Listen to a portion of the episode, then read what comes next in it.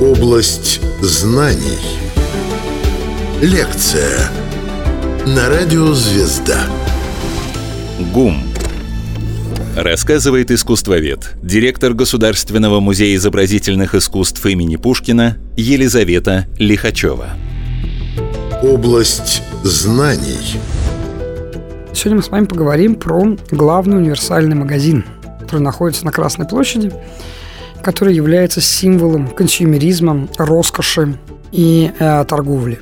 На самом деле он так и строился, исключительно для этого. Ну, давайте немножко истории. Красная площадь никогда никаким особым сакральным смыслом не обладала для русского человека или москвичей. Это была главная торговая площадь города. Вообще этот квартал, весь, весь квартал Китай-города, а я имею в виду сейчас квартал от Никольской до Варварки, и, соответственно, Красная площадь, Старая и Новая площадь с другой стороны, это квартал традиционно торговый, более того, это квартал, который впоследствии будет принадлежать Московскому купеческому обществу.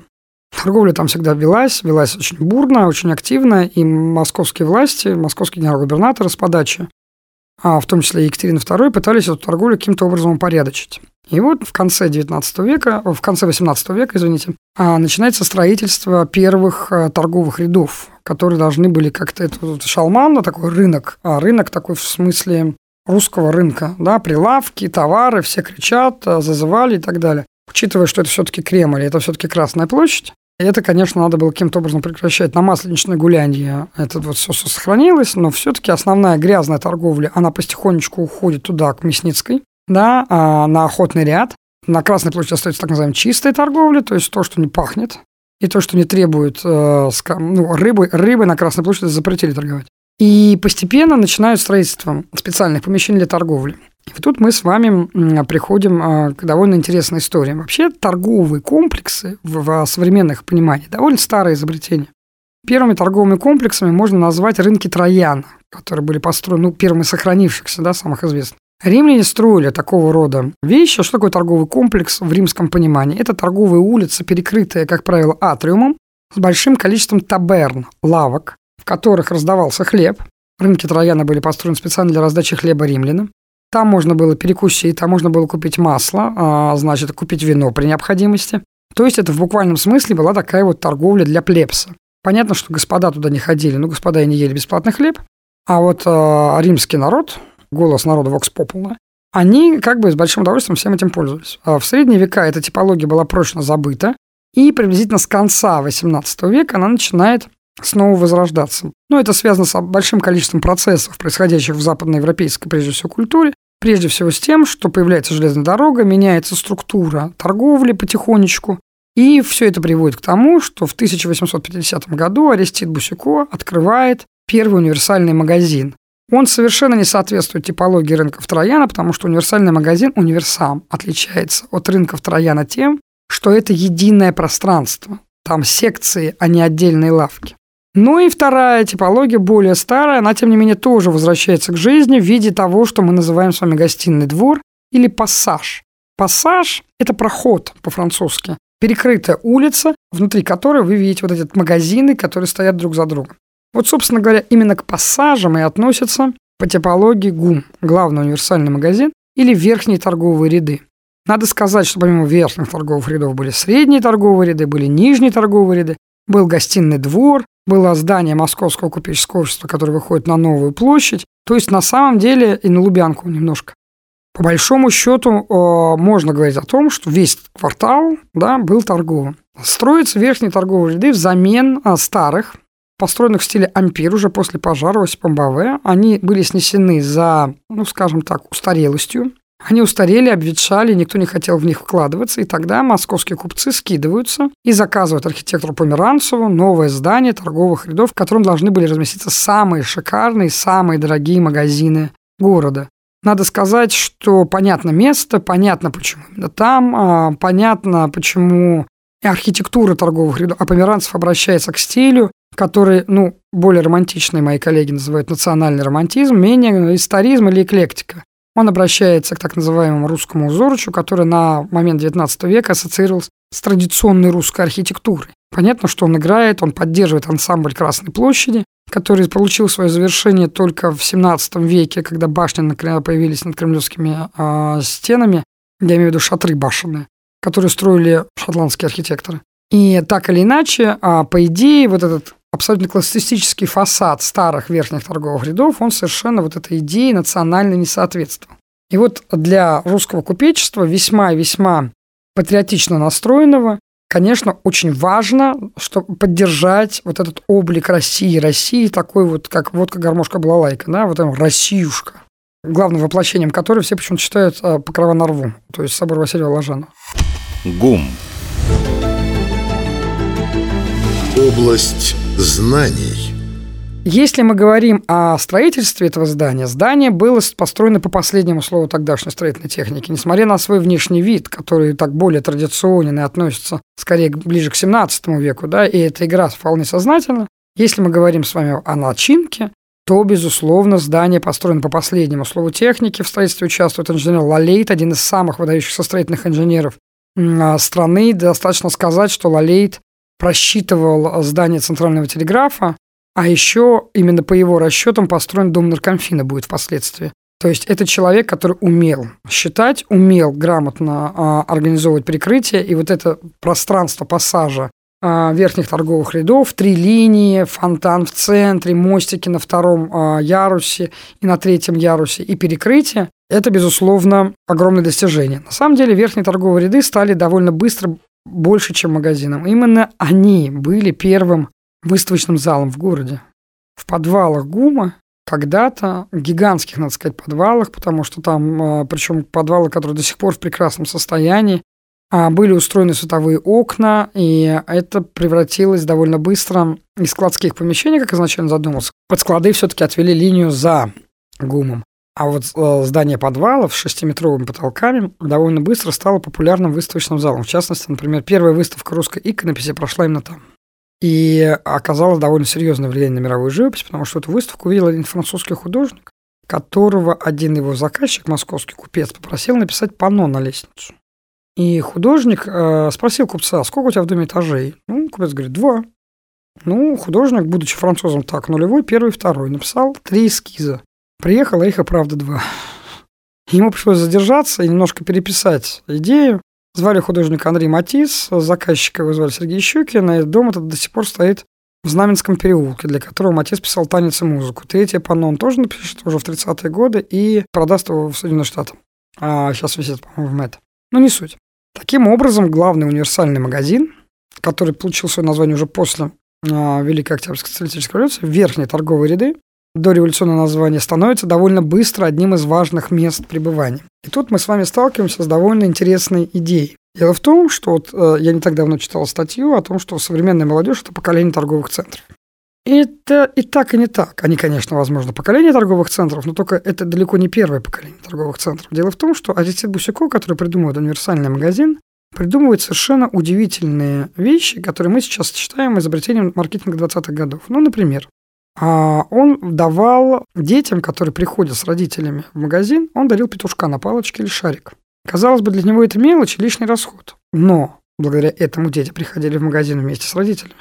И благодаря тому, что они приходили в магазин вместе с родителями, средний чек, как говорят маркетологи, сильно увеличивался.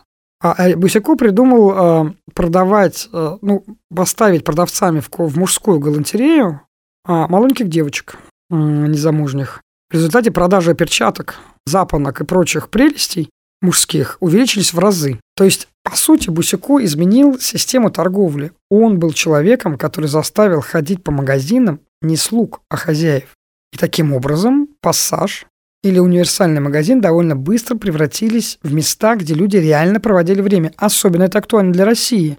У нас большую часть года холодно, гулять нам негде. И ГУМ становится таким местом для променада.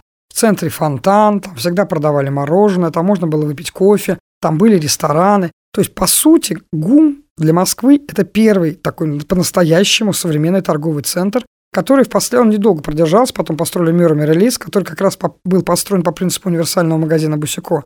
Если ГУМ – это пассаж, то Мюррем релиз – это уже совсем другая история. Это универсальный магазин такого вот типа, который мои коллеги, наверное, помнят, а сейчас только, по-моему, ЦУМ и остался да, потому что мир и релиз впоследствии получит название центральный универсальный магазин. Значит, потом был построен Петровский пассаж, потом был построен гостиный двор, но гостиный двор все-таки остался двором, его перекрыли атриумом не так давно, и это довольно старая постройка, все-таки еще в основе своей допожарная. ГУМ. Область знаний. Так или иначе, ГУМ является для Москвы большим фактором жизни, чем просто магазин, куда мы все ходили. А ходили туда все. Прелесть ГУМа и прелесть любого универсального магазина состояла в том, что это не было элитным магазином. Как это сейчас парадоксально не прозвучит. Да, там действительно находились самые дорогие лавки города, это правда. Но помимо лавок, любой человек мог туда зайти и на полушку, которая у него была в кармане, купить петушка на, на палочке. Туда впервые начали пускать всех. Там не было ограничений по частоте публики. ГУМ становится местом, куда может зайти любой. Универсальность торговли, бог Гермес или Меркурий в римском исполнении, а, примирил всех. И вот это дети, которые зависали на витринах, а, а надо сказать, что ГУМ – это первый магазин в Москве, у которого эти витрины появились. Витрины лавочек, они же были значительно меньше, практически их не было. Вообще понятие витрины родилось достаточно поздно и тоже в XIX веке. И специальные украшения витрины вы все, наверное, знаете про универмаг Мейси в Нью-Йорке, да, а, украшение витрин которого честь для любого дизайнера мира. Так вот, в Москве таким местом стал ГУМ. И гу, витрины ГУМа, которые выходили на четыре стороны, и вот эта абсолютная как бы проницаемость и свобода, она обеспечила этому магазину огромную проходимость, и он всегда был крайне успешен. С архитектурной точки зрения для Москвы это тоже была революция, потому что гостиный двор чем отличается от ГУМа? Гостиный двор – это галерея, открытая галерея, как правило, по которой ты идешь, заходя в те или иные лавки, но в центр ты не попадаешь. В центре это место, куда приезжает подвода, где она разгружает товар. То есть гостиный двор – это замкнутое каре, и ты ходишь только по вне, внешней части каре. В ГУМе ситуация совершенно другая. Там появляются грузовые лифты. Там вообще появляются лифты. Что совершенно удивительно, для того, чтобы попасть на второй и третий ярус, ты можешь подняться не по лестнице, а подняться на лифте. Но в ГУМе ты смотришь не только на наружные витрины, но и на внутренние витрины. Каждый магазин имеет свою витрину. И все-таки в ГУМе, в отличие от, скажем, универсального магазина, есть некая градация. То есть есть ряд, который сохраняется вот этот принцип рынка, где есть ряд, где продается одежда, ряд, где продается парфюмерия, ряд, где продается обувь и так далее. То есть это в конечном итоге такая специализация рядов, она сохраняется, потому что для России это крайне характерно. У нас никогда не торговали мясом, а рядом с одеждой. А все-таки был мясной ряд и калашный ряд. Да? Все знают, что значит, с калашом в мясной ряд не ходят соответственно, и а с мясом в калашной. И вот это очень важный момент, который позволил ГУМу довольно быстро и прочно занять место среди москвичей, а дальше начинается история уже большевистского периода, когда ГУМ все время пытаются снести. Значит, по первым планам строительства Москвы, а, значит, в самом первом плане ГУМ стоит, и это план Щусева-Желтовского, который называется «Новая Москва». А вот уже начиная с середины 20-х годов ГУМ все время сносят как образец дурновкусия и плохого архитектурного стиля. И на его месте проектируется много всяких интересных зданий, самым известным из которых является наркомат тяжелой промышленности. А два конкурса, который, к счастью, не состоялся. А последняя попытка снести ГУМ относится уже к послевоенному периоду. Это было одно из возможных мест размещения советского пантеона, место для захоронения наиболее выдающихся граждан Советского Союза, Советской России. Но ГУМ устоял, несмотря ни на что. Устоял он до сих пор, и до сих пор это место, куда может зайти любой, несмотря на то, что там действительно очень дорогие магазины, но мороженое в ГУМе может себе позволить каждый. И не только мороженое. И в ГУМе сохраняются некие, некоторые традиции. Сейчас ГУМ это уже больше немножко, чем а, просто магазин. Там появляется кинотеатр, там появилось кафе на третьем этаже, такое вполне доступное. И а, ГУМ продолжает быть тем, чем он был. Я думаю, что если и даже функция выставочного зала в ГУМе тоже сейчас возобновлена, правда, не в подвале, а наверху, на третьем этаже первой линии тоже появился выставочный зал, который дает возможность э, в полном мере отработать ту программу, в которую мне когда-то закладывали московские купечества. ГУМ. Область знаний. Надо сказать, что для москвича ГУМ, конечно, это уже ну, часть городского фольклора, э, место, которое все знают, даже если там никогда не были. Расхожая фраза в центре ГУМа фонтана, э, как место встречи, она, конечно, вот такая уже фольклорная. Если говорить о ценности ГУМа, его ценность скорее не архитектурная или инженерная, хотя, безусловно, это выдающаяся работа, его ценность скорее вот именно социокультурная. Мне было бы очень жаль, если бы завтра ГУМ, например, закрыли, снесли или превратили бы в какое-то другое заведение, не магазин. Мне кажется, что вот эта идея сохранения торговли на главной площади страны, она крайне важна. И мы же не единственные, кто так делает. А сакральность главной площади, которая была введена на самом деле большевиками, нигде в мире площадь городская не является сакральным местом. Я помню времена, когда на Красной площади нельзя было курить. То есть запрещали курить, иностранцев останавливали, бычки у них отбирали. Сейчас это все ушло в прошлое, слава богу. мне кажется, что ГУМ – это одна из тех вещей, которые, несмотря ни на что, делает площадь доступной. Потому что сначала Красную площадь закрыли, потом снова открыли, по ней пустили движение. А потом, когда движение по Красной площади закрыли, она превратилась в такое место. Начинается земля, как известно, от Кремля, очередь мавзолей, а, куранты, вечный, значит, э, караул, который туда ходит туда-сюда, почетный. И ГУМ несколько этот пафос всегда разбавлял. И то, что ГУМ стоит напротив, главный вход в ГУМ, на самом деле, не с, не с Никольской, не с Ильинки, а с Красной площади, центральный вход ровно напротив мавзолея, что меня всегда несколько забавляло. Когда-то напротив, цен, напротив входа в ГУМ стоял памятник а, Минину Пожарскому, который сейчас передвинут э, к а, собору Василия Блаженного. И про этот памятник, когда он стоял, есть легенда, что его передвинули, потому что ходил стишок. Стишок звучит так. «Скажи мне, князь, какая мразь у стен кремлевских улеглась? Там, где краснели Пугача, теперь консервы Ильича». Стишку этому почти сто лет. И стишок этот э, был довольно популярен в народе. Поэтому памятник сдвинули. Главный универсальный магазин остается главным универсальным магазином, несмотря ни на что. А в советские времена, там, ну, все можно вспомнить легенды про сотую секцию ГУМа, куда ходила советская номенклатура, значит, за импортными товарами. А, ну, я как бы никак не могу это не комментировать, это за пределами моего рассказа, но то, что главный универсальный магазин был таким местом, куда мы иногда заходили с мамой, она покупала мне гумовское мороженое, это да. Мороженое я ни с чем спутать не смогу, и вкус его, к счастью, остается почти таким же, как тогда. Это одно из немногих мест, где мороженое до сих пор делают по микояновским рецептам, потому что ГУМ стал местом, где это мороженое пропагандировалось, потому что эта продукция не традиционная русская, и она была куплена, это было производство, которое было куплено в рамках микояновской индустриализации питания. На выходе мы с вами получаем довольно важное здание с весьма неплохой архитектурой, отражающее архитектуру застройки окружающей, создающей с ней единый ансамбль. Здание, в котором отражена выдающаяся русская инженерная строительная мысль, и, а, причем от фундаментов до крыши. Здание, которое полностью идеально. Почему идеально? Потому что до сих пор эту функцию выполняет. И здание, которое для меня является неотъемлемой частью не только Красной площади, но и Москвы, а значит и России, потому что главный универсальный магазин – это визитная карточка страны. Но парадокс, у нас Кремль, Мавзолей, музей, храм и магазин.